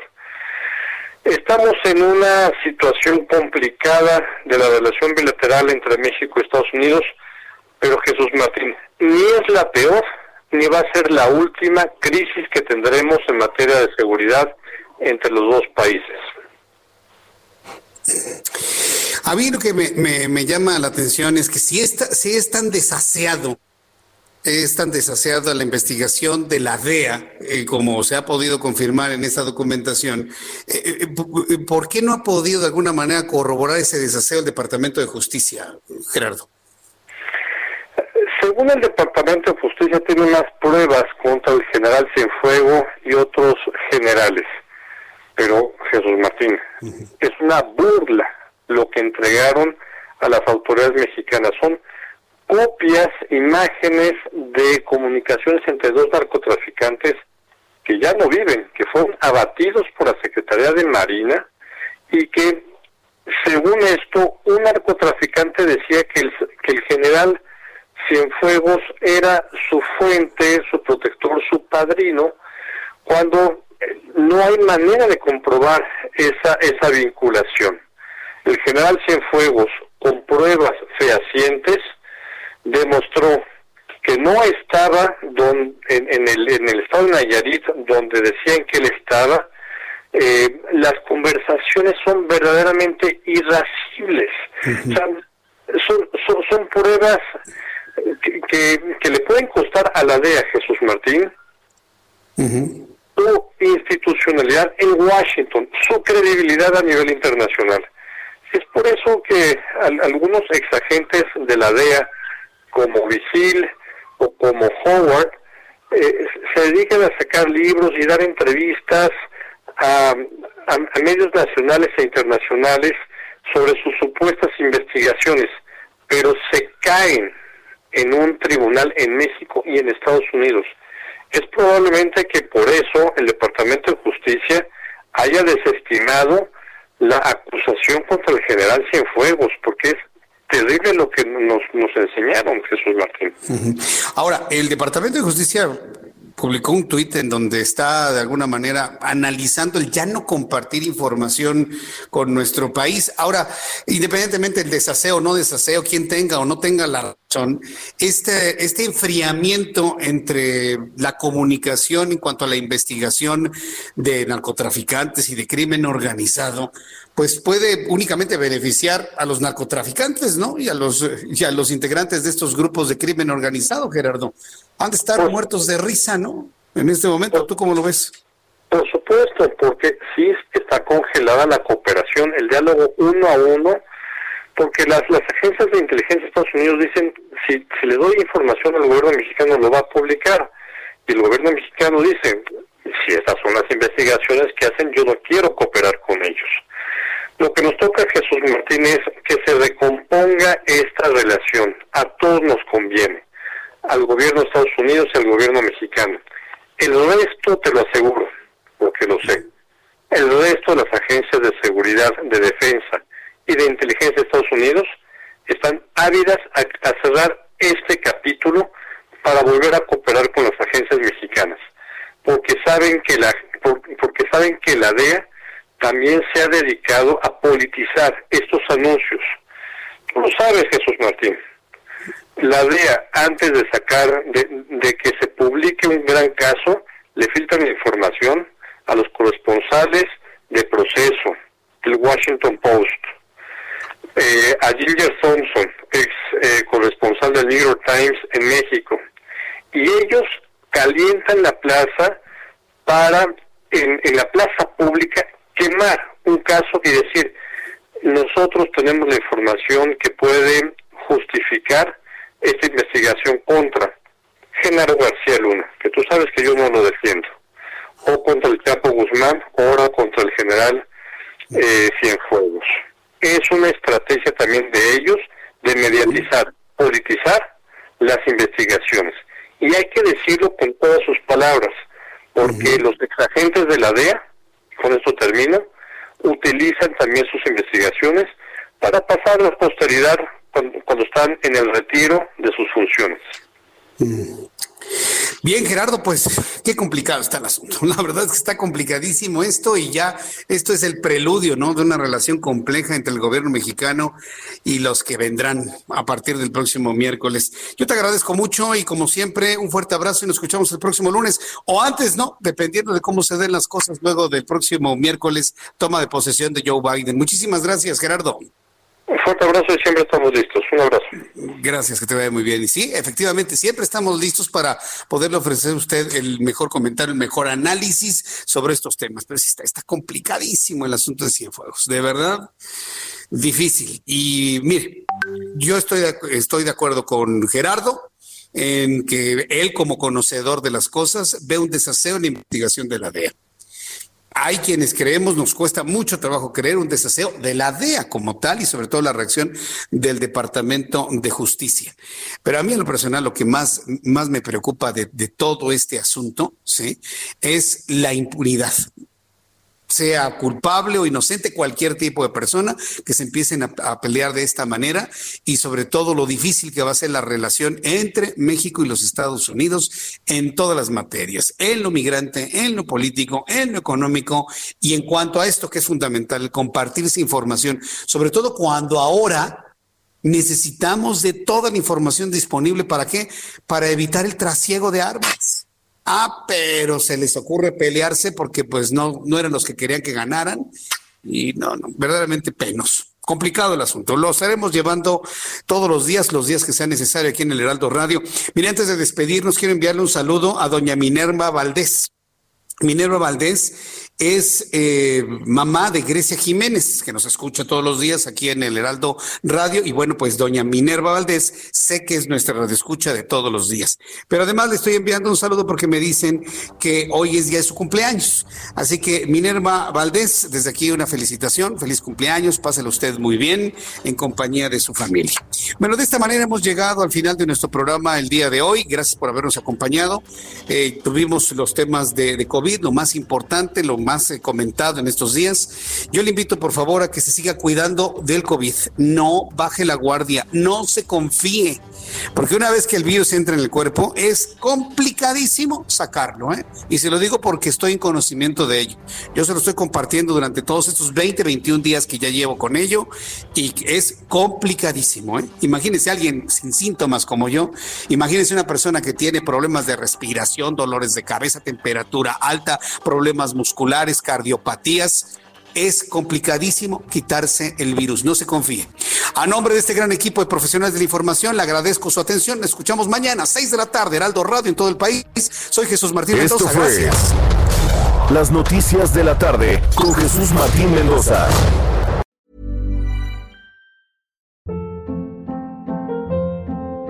Hold up. What was that? Boring. No flavor. That was as bad as those leftovers you ate all week. Kiki Palmer here, and it's time to say hello to something fresh and guilt-free. Hello Fresh. Jazz up dinner with pecan-crusted chicken or garlic butter shrimp scampi. Now that's music to my mouth. Hello Fresh. Let's get this dinner party started. Discover all the delicious possibilities at hellofresh.com.